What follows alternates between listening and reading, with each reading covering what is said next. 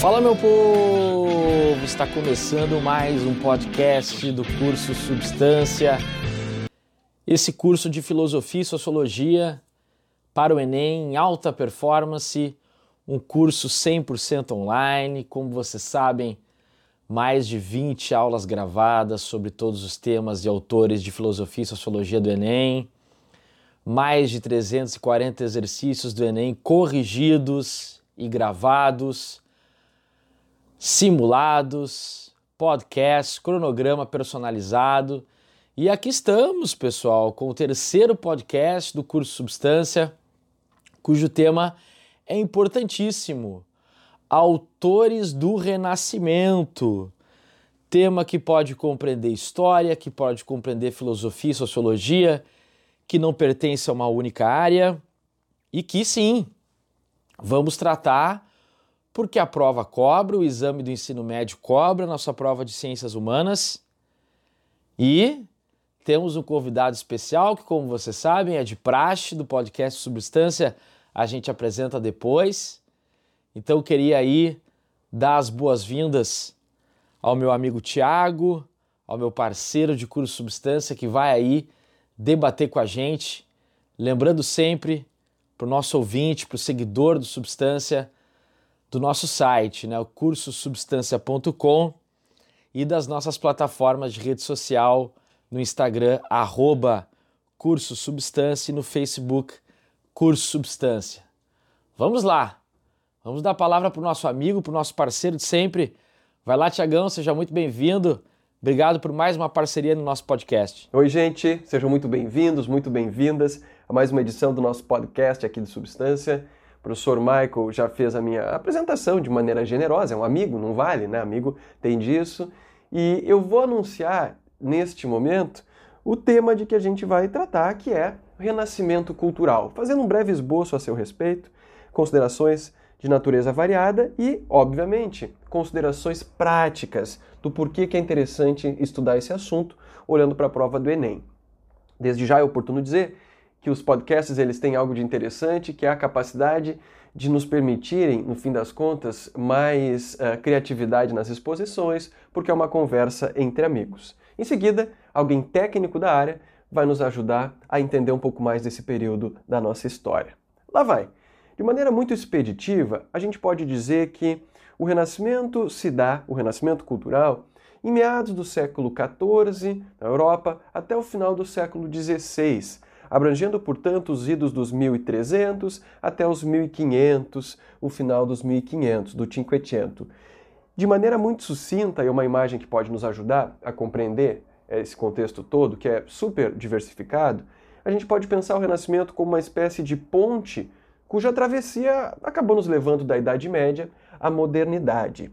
Do ponto de vista filosófico e humanístico, o que, que nos interessa no Renascimento? Primeiro, a gente poderia aqui só mencionar alguns autores do período cujo pensamento acabou sendo notável para as gerações seguintes, isto é, para o modo como se concebeu a organização da sociedade, ah, uma posição em relação a este mundo e a tentativa de entendê-lo segundo leis, e também né, uma própria concepção acerca do que é a felicidade para nós seres humanos. Vamos pegar alguns nomes. Uh, Nicolau Maquiavel, Thomas Moros, na política, a gente pode pensar na arte, no sentido mais uh, amplo, nomes como Shakespeare, como Leonardo da Vinci, como Donatello, como Michelangelo, sem dúvida alguma. Na literatura a gente tem Cervantes, tem Shakespeare, Dante, Petrarca, né? já no primeiro movimento do Renascimento. E nas ciências, daria para dizer, no mínimo, o nome de Copérnico, que vai propor uma interpretação revolucionária acerca do movimento das orbes celestes, e Kepler, que prepararam o terreno, certamente, por assim dizer, para Galileu. Pois bem, o que, que interessa agora do ponto de vista conceitual? Parece que algo em comum unifica esses diferentes autores, a saber, uma crença difundida de que este mundo, o mundo material, mundo corpóreo, humano, físico, o mundo que em tese de início seria considerado imperfeito durante boa parte da Idade Média, por ser transitório, por ser o mundo dos prazeres, aquele que é efêmero e que não nos permite uma verdadeira e genuína felicidade, há uma inversão nessa perspectiva. E esse mundo passa a ser considerado digno de estudo, ele passa a ser considerado passível de conhecimento, segundo a observação, segundo a experimentação. E esta vida, e não a vida pós-mortem, como era a referência usual, também parece, a partir de agora, gozar de um prestígio que é, não, muito embora seja efêmera, eu consigo, de posse das minhas faculdades, da maneira como eu administro os meus desejos e paixões, eu consigo ser feliz agora. Então tá aí. Grosseiramente falando, ou ao menos de maneira muito sucinta e breve, dá para se dizer que o Renascimento, ou os autores do Renascimento, têm no seu âmago uma confiança nas capacidades humanas para conhecer o mundo, para conseguir governá-lo em termos políticos, para conseguir conviver com as outras pessoas e para conseguir, no fim das contas, levar uma vida que atinja esse ideal chamado felicidade. Dito isso, uma breve exposição sobre a prova do Enem. O que, que o Enem nos cobra em filosofia, sobretudo, quando trata de renascimento? Ou o que, que o Enem nos cobra em sociologia da cultura quando aborda essa temática? Na, na, edição de 2020 do Enem, nós tivemos uma questão, primeira aplicação, falando em Montaigne, Michel de Montaigne, o autor que em seguida vai ser mais abordado, a gente vai trocar uma ideia a respeito dele. Inventou um gênero literário específico, saindo lá de uma perspectiva tra tradicional de fazer filosofia. Além disso, nós já tivemos variadas vezes, gente. Assim, ó, a gente pode contar os dedos de uma mão inteira, assim, é, cinco ocasiões em primeira aplicação em que Maquiavel foi cobrado. Um autor, portanto, que é um dos queridinhos do Enem. Thomas Moros já apareceu também numa segunda aplicação e Shakespeare foi cobrado a partir de uma leitura do Hamlet em que se associava aquele conteúdo, no fim das contas, ao pensamento dos existencialistas. Portanto, a quem interessar possa, Renascimento é um tema que aparece reiteradamente na prova do Enem em humanidades. Eu nem estou indo para as linguagens, mas também apareceria. Vamos só falar das humanidades. Olha aí, obrigado Tiagão, valeu meu velho. Já começando com aquele fermento forte de sempre, dizendo a importância do nosso tema, muito bom. Então agora vamos ao nosso convidado, pessoal. Eu passo a bola para ele, o professor André Sarques Castilho, professor de História, ele que é formado pela Universidade Federal de Ouro Preto, em Minas Gerais, mestre em História Medieval pela Unicamp de São Paulo e professor dos colégios Gabarito e do Colégio Farroupilha. Colégios esse no qual o professor André se torna aí um parceiro, um colega de trabalho. Então, André, muito obrigado por ter aceitado o convite do Substância, por participar desse podcast que a gente estava esperando. A gente gosta desse assunto. Eu e o Thiago gostamos bastante de Renascimento, autores do Renascimento. Então, muito obrigado, meu amigo. É contigo a palavra. Seja muito bem-vindo. Olá, pessoal! Obrigado pelo convite, Michael, Thiago, dois caras impressionantes, sabem muito. Estou muito feliz de estar aqui com vocês, falando um pouquinho desse tema que é tão interessante, tão instigante, que é o nosso querido renascimento. Bom, já que vocês me chamaram aqui para dar uma, um olhar né, de, de, historiador em relação a esse período da história, bom, vamos começar do começo, né? Vamos começar aqui do, conte do conceito de renascimento. Bom, normalmente a gente considera o renascimento como um período de origem ali da modernidade, onde se há um resgate de ideias e concepções de mundo tirados lá da antiguidade greco-romana, por isso o renascimento. Mas bom, se nós temos agora os modernos que estão resgatando esses aspectos e os antigos lá atrás, antes ainda da Idade Média, temos aí um longo período de mil anos de Idade Média, não é isso?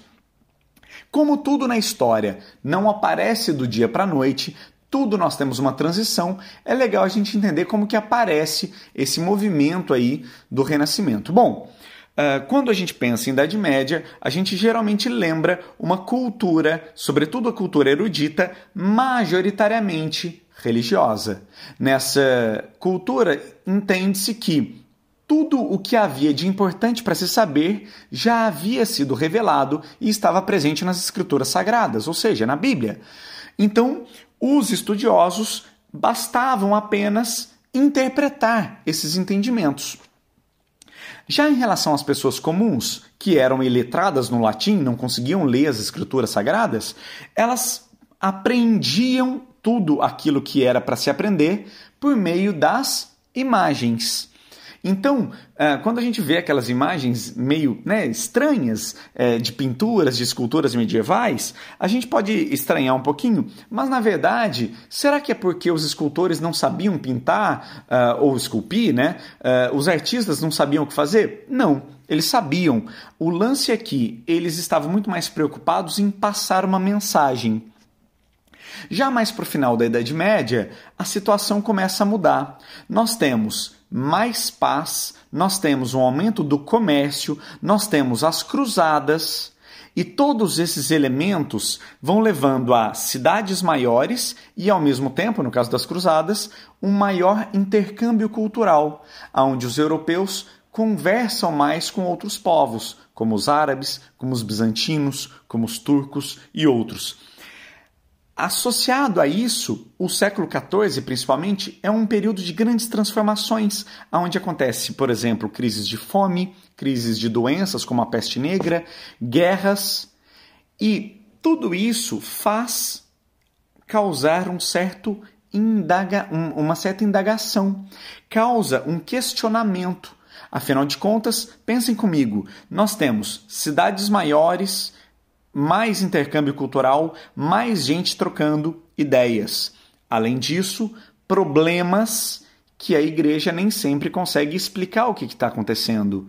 Por que, que, está acontecendo fome? Por que, que está acontecendo uma peste negra? Por que, que está acontecendo tanta guerra, sobretudo no século XIV? Então, a partir desse mundo onde se troca mais ideias, onde se há mais contatos culturais e, ao mesmo tempo, uma igreja passível de ser mais questionável, há o nascimento de novas visões de mundo.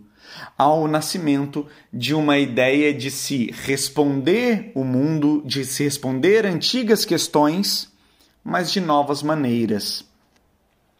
A arte vê essa transformação. Nós temos, por exemplo, nos anos 1300, 1400 1500, os movimentos conhecidos como Trecento, Quattrocento ou Cinquecento. Perceba, pela palavrinha a gente já consegue notar a importância da Itália nesse momento, ou melhor, das cidades italianas nesse momento. Cidades em que o comércio era muito forte e que se permite, com o pagamento, essas novas visões se materializarem em forma de arte.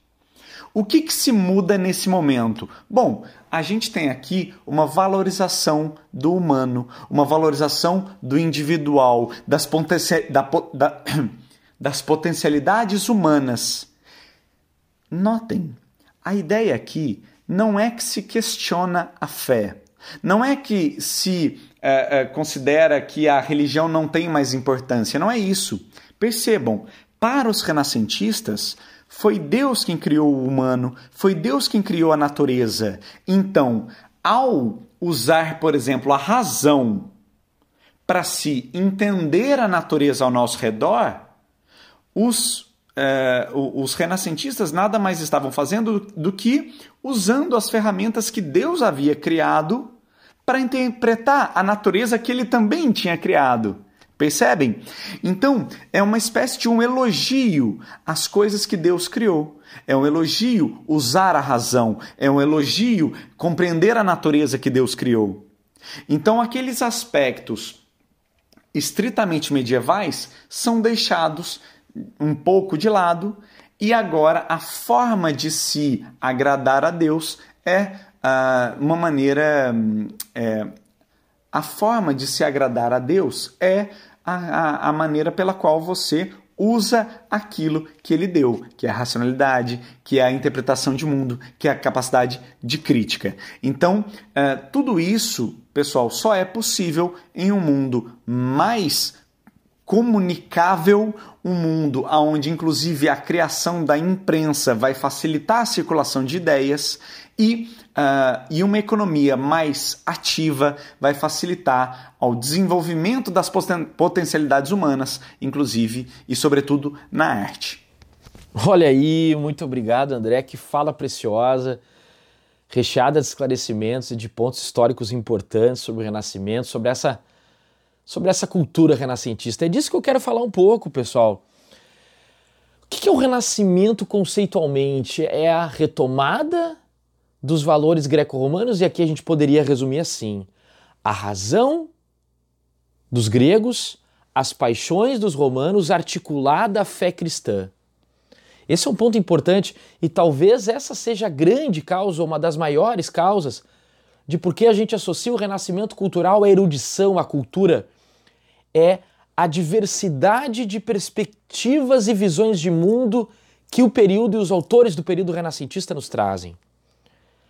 Não é, não há um ateísmo nos autores do Renascimento, como alguns estudantes supõem, não há nem mesmo a negação do cristianismo, mas há ao lado de uma fé cristã, um lugar das paixões humanas e da razão humana, tudo isso articulado numa visão universal de ser humano, e o Tiago vai falar daqui a pouco um pouco mais sobre esse ser humano renascentista. Então, em suma, o renascimento é a articulação da fé dos gregos com as paixões humanas e a fé cristã.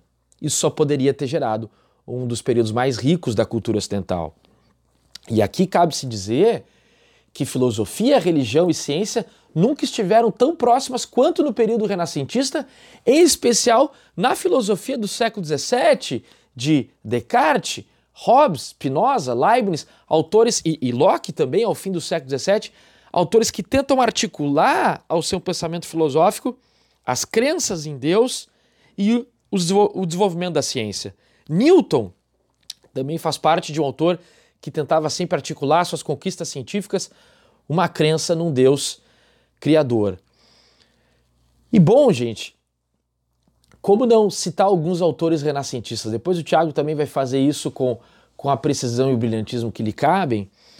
Eu queria aqui comentar rapidinho sobre Montaigne, esse grande pensador francês do século XVI, funcionário de Estado e que no, ao, na parte final da sua vida conseguiu ficar literalmente na montanha, né? Os, uh, viver como um autor, na, na, um filósofo na Torre de Marfim, podendo pensar sobre temas mundanos e criar o ensaio filosófico, a escrita ensaística falando de temas humanos.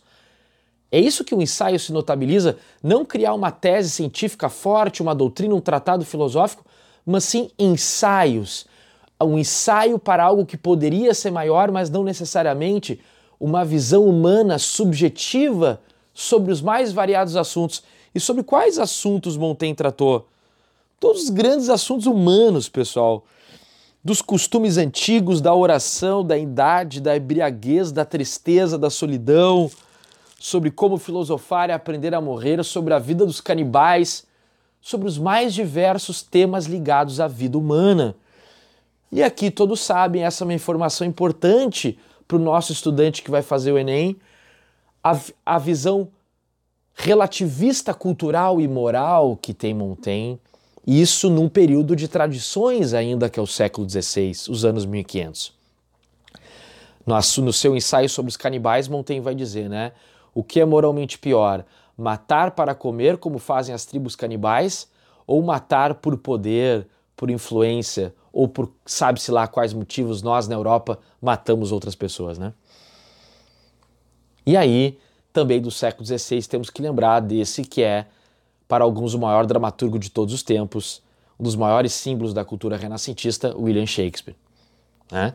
Em suma, pessoal, o que, que são as tragédias shakespearianas, em especial o seu trio de ferro da tragédia, a inveja que há em Macbeth, a vingança em Hamlet e o ciúme em Otelo. Ou seja, as personagens shakespearianas não são tomadas de valores e de tradições e de crenças na, nas quais elas não abrem mão. Ao contrário, o homem shakespeariano é o homem que vive o seu drama e que acaba se contorcendo a despeito das suas crenças e dos seus valores pelas paixões humanas mais básicas: a vingança, o amor, o ciúme, a inveja, a vaidade. Então, o drama shakespeariano, muitos dizem, é a invenção do homem moderno, do homem com seus dramas, com as suas dúvidas, em que a crença em Deus não é mais suficiente para lidar com os limites que o ser humano enxerga na sua própria vida e na sua própria existência. É? Essa é a riqueza renascentista, essa é a riqueza dos pensadores renascentistas, né, gente? E eu acho que o Tiagão tem mais a falar sobre isso para nós.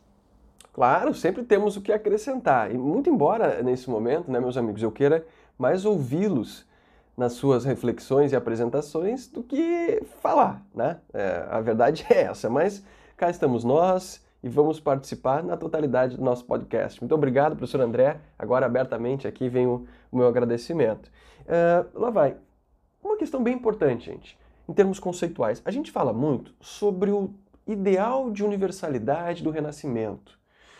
Ideal esse que vai também ser chamado, a partir da figura de um polímata, de um modo de olhar para o conhecimento e pensar que ele não pode ser fragmentado ou muito específico numa só área, que o ser humano deve se dedicar a diferentes uh, objetos investigativos e, a partir de então, constituir um corpo de saber que é variado.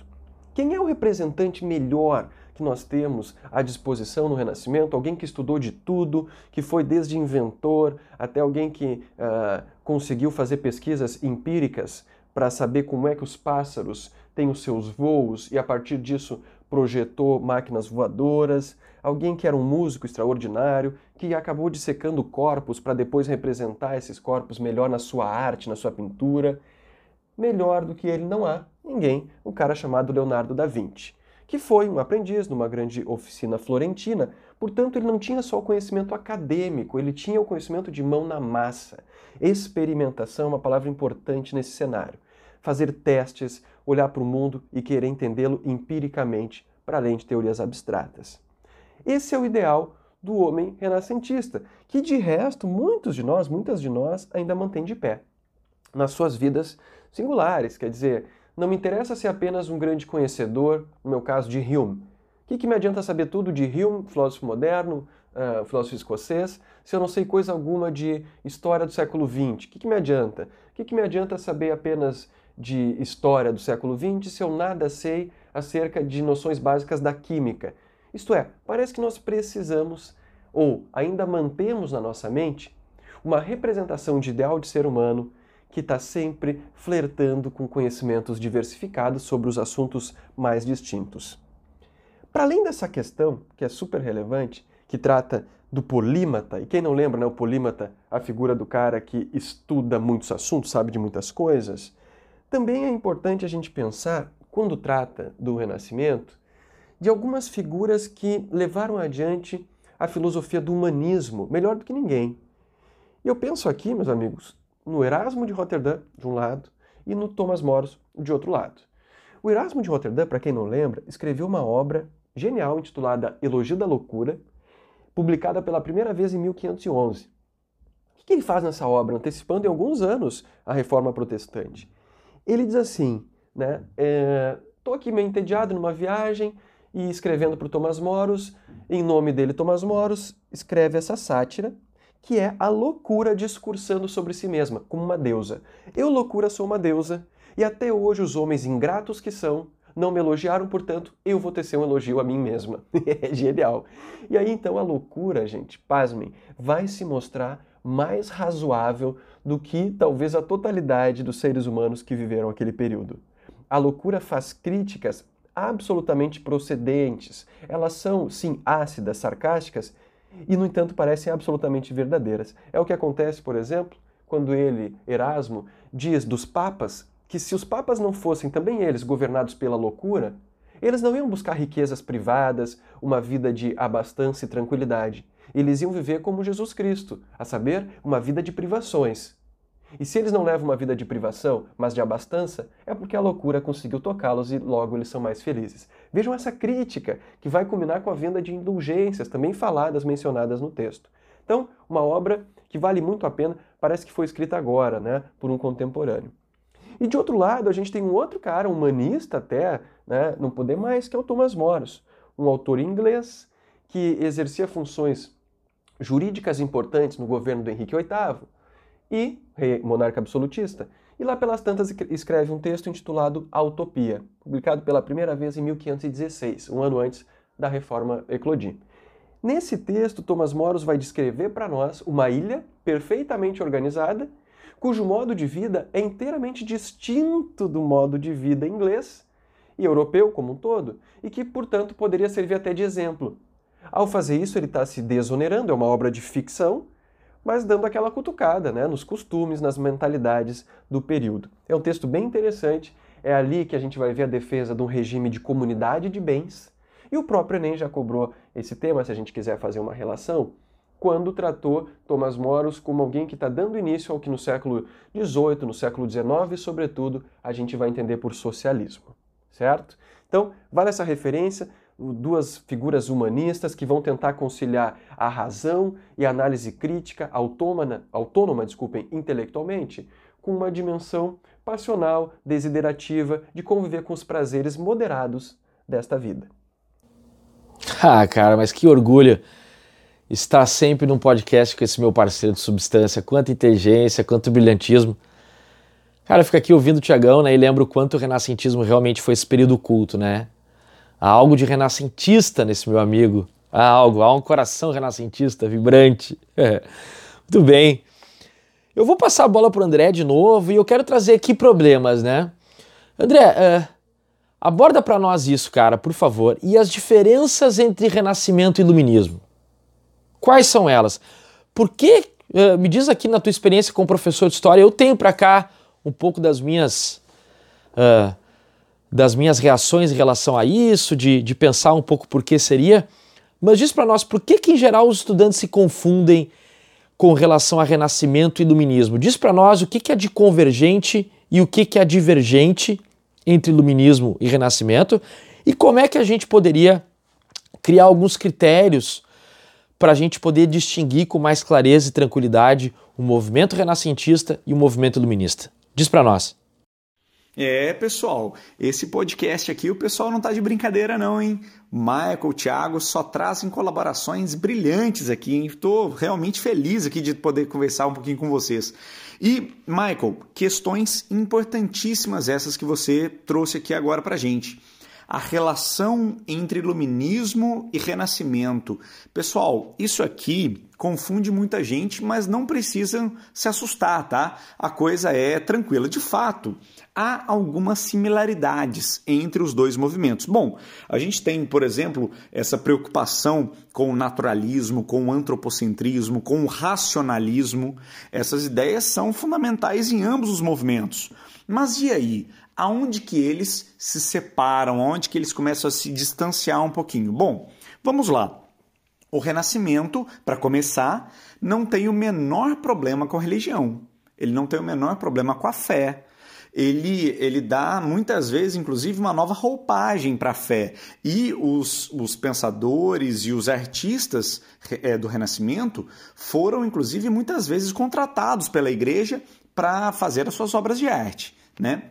Da mesma maneira, eles não têm nenhum problema com o absolutismo.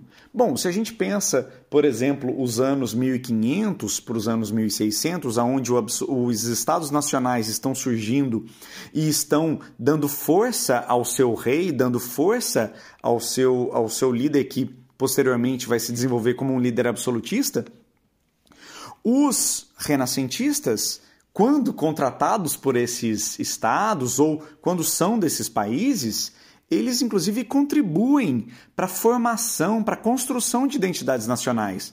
A gente tem, por exemplo, Shakespeare na Inglaterra, a gente tem uh, Cervantes na Espanha, nós temos pinturas encomendadas por esses eh, por esses uh, monarcas que vão inclusive fortalecer a própria figura do rei. É? Então percebam como que os renascentistas não têm algum questionamento muito grande em relação a esse poder ser muito centralizado nas mãos do rei, certo? Então, já o iluminismo, além de questionar os elementos da fé, além de questionar elementos do, da centralização do poder monárquico, ele tem um engajamento social, político e econômico muito maiores. Né? Esse foco do iluminismo dado à questão dos direitos uh, inalienáveis, a liberdades políticas, a liberdades econômicas, não eram questões para os renascentistas, tudo bem? Então, quando a gente nota uh, de uma maneira mais superficial, de fato traz é, algumas semelhanças muito claras. Mas quando a gente vai aprofundando nesses movimentos, a gente vê que, na verdade, o Renascimento é sim um, um, um, onde se encontra o berço da modernidade e o iluminismo ele já está fechando uma modernidade para daqui a pouco entregar uma idade contemporânea que a gente vai ver em seguida, certo? E não sei se, se a coisa ficou bastante clara, mas a gente encontra sim essas diferenças. É importante lembrar, pessoal, que uh, o Enem ele traz o entendimento do Renascimento tanto nessas características artísticas e estéticas de forma geral, como também é, no contexto em que ele aparece. Então, né, até para resgatar a minha primeira fala, a gente tem um contexto de transformações, de um, de um fechamento desse, do que a gente vai conhecer como Idade Média e, e desse novo momento, de uma nova forma de ver o mundo, mas que não entra em conflito necessariamente com a fé e não entra em conflito com esses aspectos de uma política que está se centralizando é, é importante destacar né, que isso não entra é, muito com o aspecto das. É importante destacar que isso não entra muito forte em relação às cidades italianas, é, berço do Renascimento, mas aonde elas se desenvolveram sem uma centralização muito grande do poder. Né? As cidades elas continuaram independentes, certo? É, pessoal, volto a, a bola aí para vocês para a gente continuar esse papo interessante. Ah, olha aí, assim como diz o Tiagão, assim fica muito fácil, né, Tiagão? Com esclarecimento desse tipo fica muito fácil para o estudante bem, para a gente entender esses pontos. Obrigado, André. E, bom, gente, infelizmente poderíamos ficar mais uma hora, duas, até três falando sobre isso, destrinchando mais, mas a gente não quer ocupar o tempo de todo mundo. Então vou começar a passar a bola aqui para as nossas despedidas. Vou passar aqui a fala para o meu amigo, para o meu parceiro Tiago. Obrigado, Tiagão, obrigado pela presença, obrigado por engrandecer mais uma vez um podcast. Mais um, né, meu amigo? Valeu. Feito, gente. Muito obrigado pela participação. A gente vai encerrando mesmo. Tem que botar um ponto final na exposição, mas essa conversa segue com os próximos podcasts que a gente vai fazer, trazendo mais amigos. Professor André, muito obrigado. É um prazer ouvi-lo sempre e aqui no Substância, então, uma grata uma grata satisfação tê-lo conosco. Só antes, gente, eu, me permitam fazer a leitura de um trecho de um autor renascentista, o que parece bem condizente com a proposta, né, com a nossa proposta do podcast, em que a gente dá golpe nos amigos e traz algo que valoriza bastante pessoalmente. Eu quero ler um soneto, brevemente um soneto de Shakespeare. Me permitem? Lá vai, né? Dou-lhe uma, dou-lhe duas, dou-lhe três. Diz assim o soneto. Como imperfeito ator que, em meio à cena, o seu papel na indecisão recita, ou como o ser violento em fúria plena, a que o excesso de forças debilita, também eu, sem confiança em mim, me esqueço no amor de os ritos próprios recitar. E na força com que amo me enfraqueço, rendido ao peso do poder de amar. Sejam, pois, meus livros a eloquência, intérpretes mudos do expressivo peito, que amor implorem, peçam recompensa, mais do que a voz que muito mais tem feito.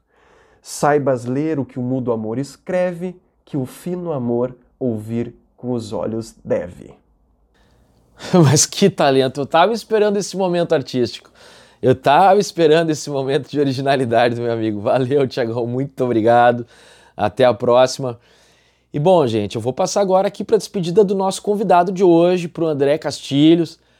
André, obrigado, cara. Valeu por ter aceito o convite do Substância, por ter nos brindado com toda a tua sabedoria, com toda a tua generosidade. Mais do que isso, o André é um, é um colega e um amigo generoso e foi agora generoso aqui com os estudantes, com a gente e com os estudantes que vão ouvir esse podcast tão, tão legal e feito com bastante carinho. André, obrigado, cara. Valeu mesmo a participação aqui no nosso podcast.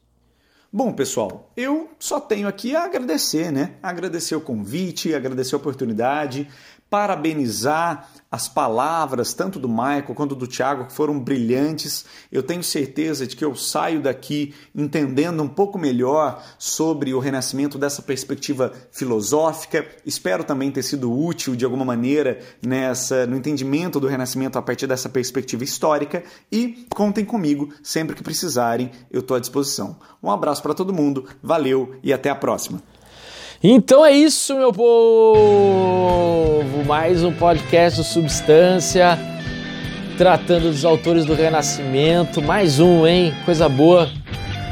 Não esquece, lembra sempre, Substância, esse curso 100% online de filosofia e sociologia em alta performance, mais de 340 exercícios do Enem gravados e corrigidos 20 aulas de filosofia e sociologia com todo o conteúdo do Enem, simulado, cronograma personalizado, podcast, incursão nas redes sociais, no Instagram, arroba Curso Substância e no Facebook, o Curso Substância.